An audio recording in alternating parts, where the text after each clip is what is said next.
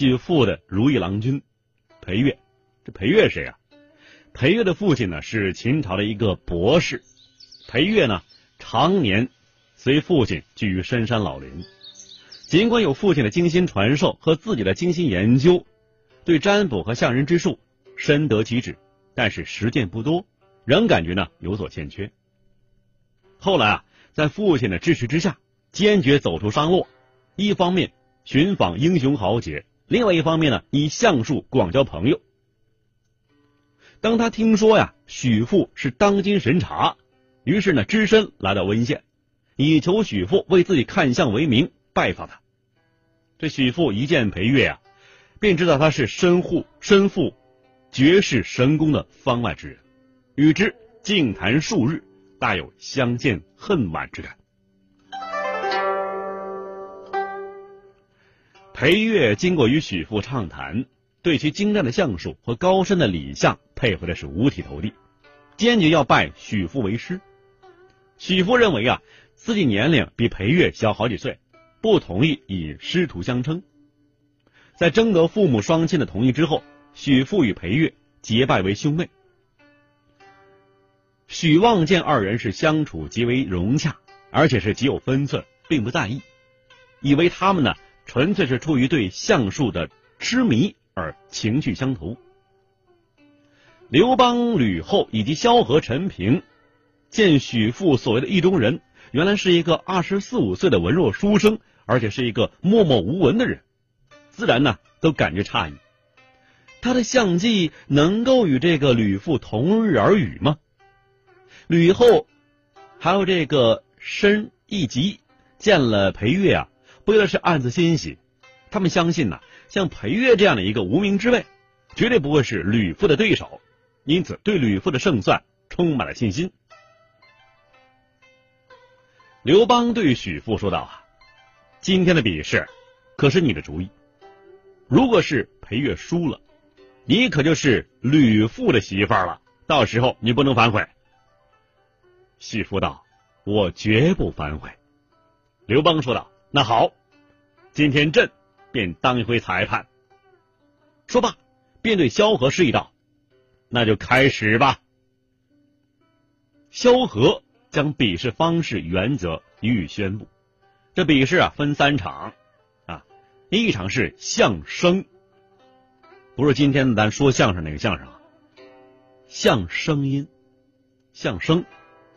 另外一场，揣骨摸骨头；第三场，射腹猜东西。所试项目是一一计分，分数高者为胜。为了便于评判呢，相声、揣骨均呢讲这个被试试者的过去和现在，只测这个而不测未来。比试的两个人呢，均需将两眼蒙住，以防作弊。比赛开始了，两人眼睛呢都被黑布蒙住了。第一场为相声，吕父先师。只见一个太监从大殿后面走了进来，脚步轻缓，走到吕父和裴月跟前之后，突然叫了一声：“吕大相师，你好啊！”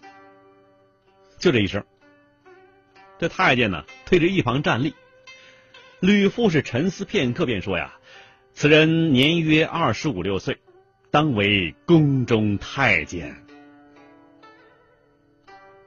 萧何见吕父不再讲话，便问他呀：“您还有什么要讲的吗？”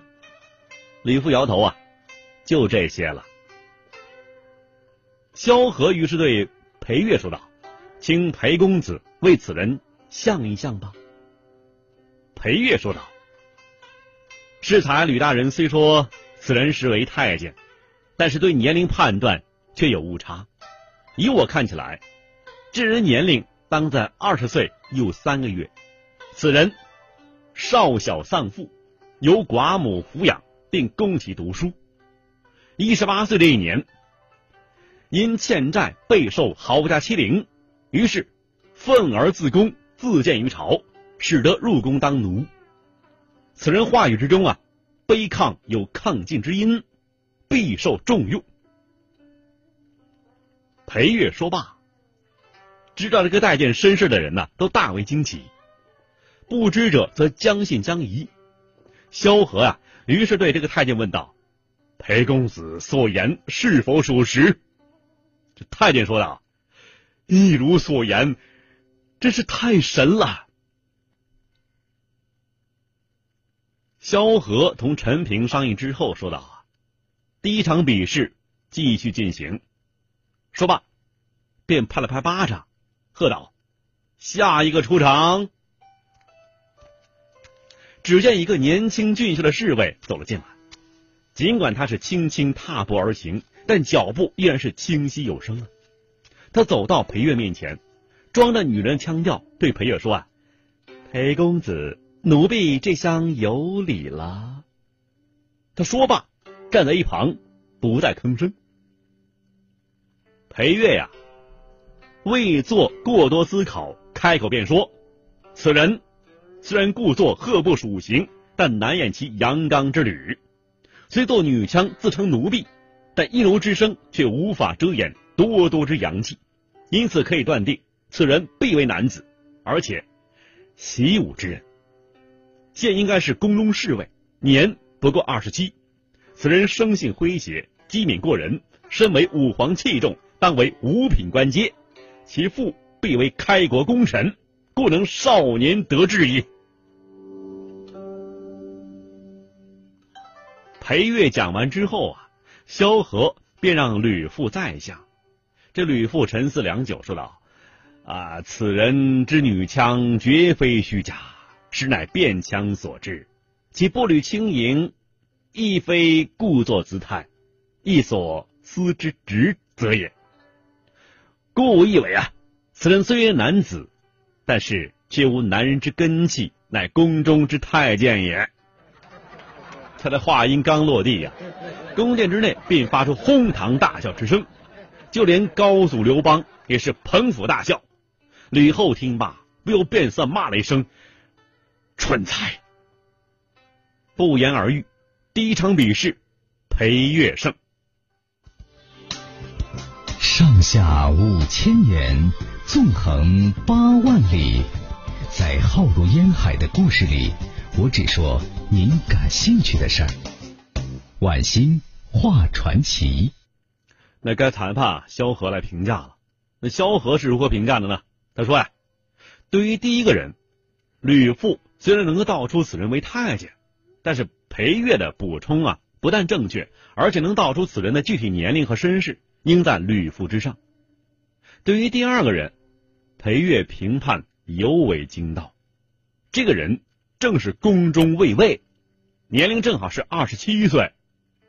尤为奇特的是啊，他能讲出其父是我国的开国功臣。他就是我朝太尉周勃大将军之子周亚夫，所以啊，这一场胜者为裴越。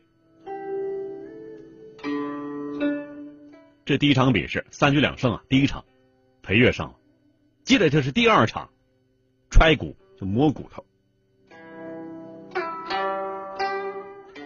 当萧何正准备传已经准备好的背相之人进殿的时候，刘邦忽然示意啊。别传他了，啊，而是指定在当朝文武大臣之中任选一个人，让吕父和裴越揣骨以下。这萧何呀，明白刘邦的意思，便让人将吕父和裴越扶到后殿。为什么扶到后殿呢？哎，眼睛绑着呢嘛。然后商量挑选被做背相的对象。经过刘邦指定啊，决定让周勃充当这一角色，并且规定让二人同向周勃。一块比试，传完鼓之后呢，不立刻讲出，而是让个人呢写出各自结果，当众宣读。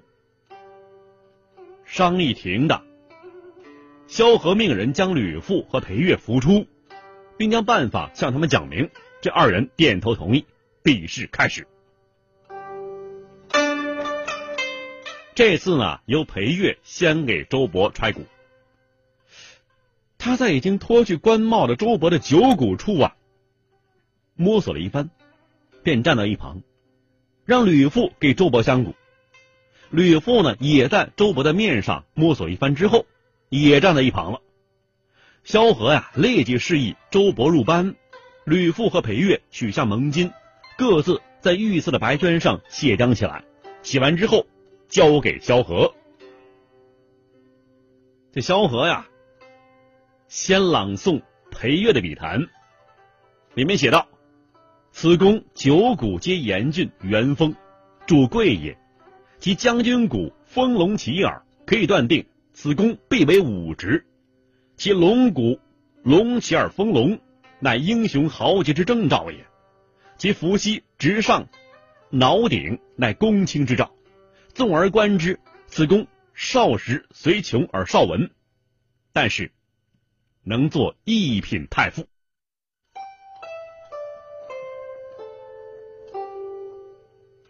萧何读完之后啊，在场的文武百官情不自禁的惊呼起来：“神！”真是太神了！这时候，萧何又开始读吕父的笔谈，上面写道：“此公在五旬，官阶当为一品，所思当为五职。”哎，吕后一听啊，松了一口气。吕父呢，言语虽然简单，却说到点子上了。刘邦听罢呀，是龙颜大悦，说道。你们二人所言都不错，这场算是平手。再试射父吧，射父干嘛呀？猜东西。萧何令宫中侍卫将一张案几抬了出来，这案几之上啊是一个覆盖着的桃红。他们指着这个呃陶罐啊，对吕父还有这个裴月说啊，这陶罐里头啊有个木匣子。木匣之中有一物，你们猜一猜，匣中是何物？就猜呀。吕父随即取出这个随身携带的湿草起卦，得上郭下巽之顶卦，于是断曰呀：木匣内所藏，必为不惧水火的金饰之物，就黄金饰品。他讲罢呀，便摆出一副颇为自得的神情来看着裴月。萧何示意裴月来设伏，你猜？这裴月说呀：“这个陶刚在上，木己在下，我就以物象起卦。但这儿啊，呃，具体他怎么起卦的，不去多说了，仅说结果吧。这结果是什么呢？裴月说呀：以此可以断言，陶缸下的木匣之中，必为龟鳖。”而鳖则欠力，故之必为龟也。此龟呀，就这个乌龟呀。此龟之纹有别于常龟，尤利也，就非常鲜丽。且龟之体呈金黄色，这这是一只金鳖，金龟。萧何于是令侍卫搬开这个陶缸，打开木匣，果然是一只金黄色的、纹路极为斑斓的小龟。站立于两侧的文武大臣一见呐，欢呼雀跃起来，纷纷赞叹：“太神了！”吕父一见，果然如裴月所言，是一只金龟，不由得是赧然无语。过了很久，方才说道：“吕某无能，甘愿认输。”吕后见罢，满脸晦涩，无可奈何呀。于是刘邦宣布，比试结果证明。裴月相继，还有这个射父之术均高于吕父。朕特敕许父和裴月结为伉俪，赐黄金千两，即日完婚。许父和裴月跪地谢恩，群臣山呼万岁。看古今中外，说喜怒哀乐，讲悲欢离合。道世间百态，晚星画传奇。这个吕后啊，心有不甘，没事儿就叫许父去后宫啊聊天套近乎。有一天，这吕后让许父给他算算，他还能活多久？这许父啊，照直说了，怎么说呢？皇帝死后，您还可以活十五年。这个世界上啊，最恐怖的事情就是知道自己啥时候会死，时间分分秒秒的流逝，那可都是清清楚楚的倒计时啊！在这样的心态存活之下，只有两条路：要么疯掉，要么变态。刘邦啊，开展了小妾竞聘大会，许父担任总评委。选秀当天，七百多名美女前来应聘。落选之人呢，排着长队从许父面前经过的时候，许父从人堆里头扯出一个少女，对刘邦说：“老板，这个女人以后当生天子，她会生天子。”全场哗然呐，因为这吕后啊已经生了一个儿子，并且呢被立为太子了，刘盈嘛。哪怕这个女人以后再生出儿子来，也不可能当皇帝呀，你这是一个伪命题呀，是不是？但是啊。历史就是一部电视剧，只有情节跌宕起伏、悬疑丛生，才会有高收视率啊！这个被许父挑出来的落选女子，正是魏豹从前的嫔妃薄姬。刘邦灭了魏豹之后，薄姬被俘，成为了皇家手工的这个女工，命运是七转八转，经过选秀后，又成为刘邦的小妾。薄姬和刘邦啊，生下一个儿子，这儿子叫刘恒，就刚才咱们说的啊，汉文帝，文景之治的文帝。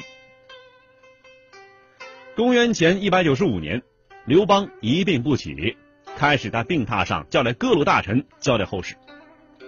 那么，当问及许父他死后朝廷上下人事该如何安排的时候，许父说呀：“老大呀，您升天之后。”朝廷必起纠纷，以后的老板必定是伯妃的儿子刘恒。为了保全真龙，还是趁早把他们母子送出宫去避风头为妙。刘邦啊，拍了拍许父的肩膀，语重心长的说：“照此办理。”许父将伯妃母子送出宫之后不久，刘邦就乘仙鹤号快车去了西天了。果不其然呐，刘邦一死，吕后就从幕后走上台前。虽然是自己的儿子刘盈接任了老板，但是他根本没把刘盈当回事儿。这个知道自己只有十五年可活的女人呢，手握皇权，开始了人生最后的疯狂。他对其他嫔妃啊是大开杀戒。更令人发指的是，他对这些女人同刘邦生的孩子也不放过。而伯妃母子呢？因为许父的高瞻远瞩，逃过一劫。一年、两年、三年，公元前一八零年，吕后的寿命正点到站，就十五年了。十五年之后就完了。刘恒接管大权，是为汉文帝。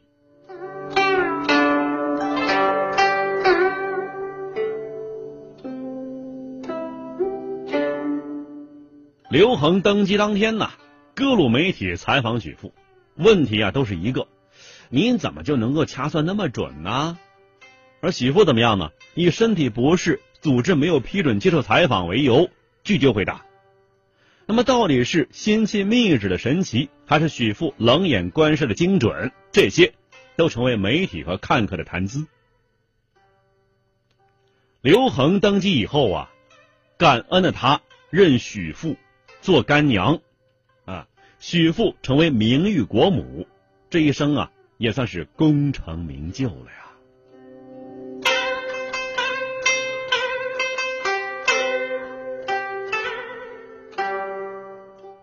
汉文帝九年，许父五十大寿，文帝啊为他举行了盛大庆贺典礼，在庆典仪式上赐封其子裴洛为郎中令。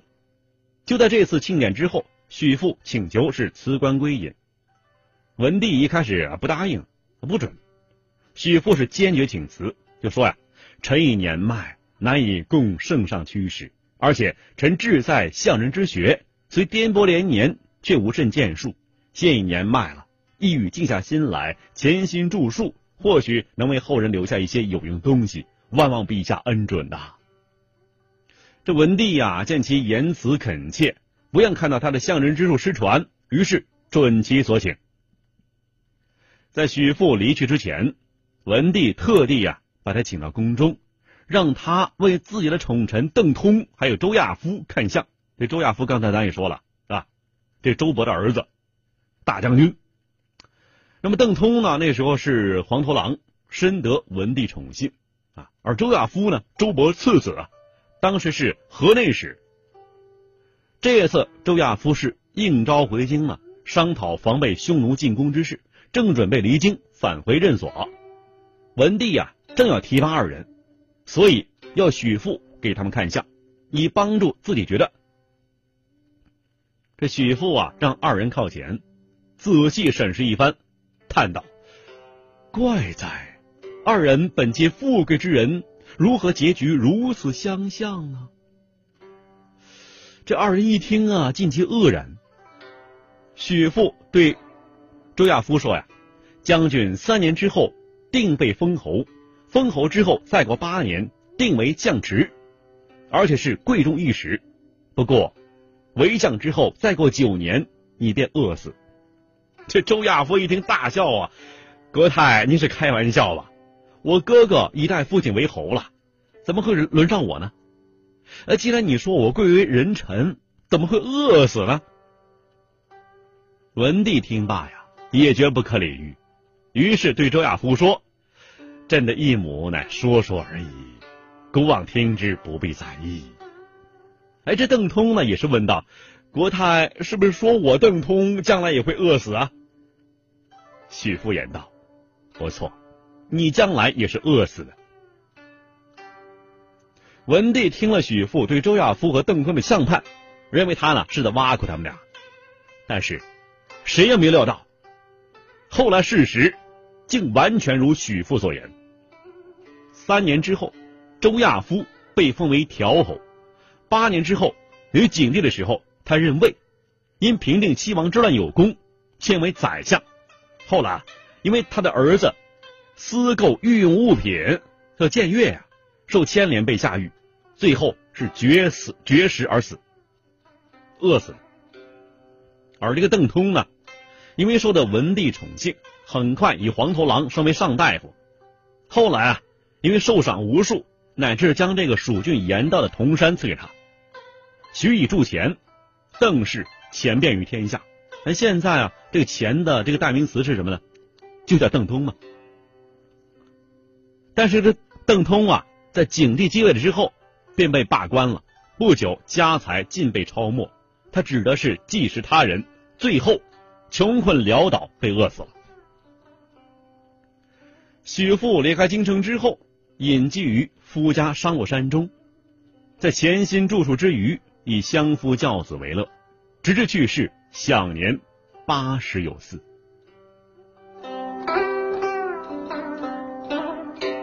缺少了许父的江湖，有一点点寂寞，也有一些遗憾。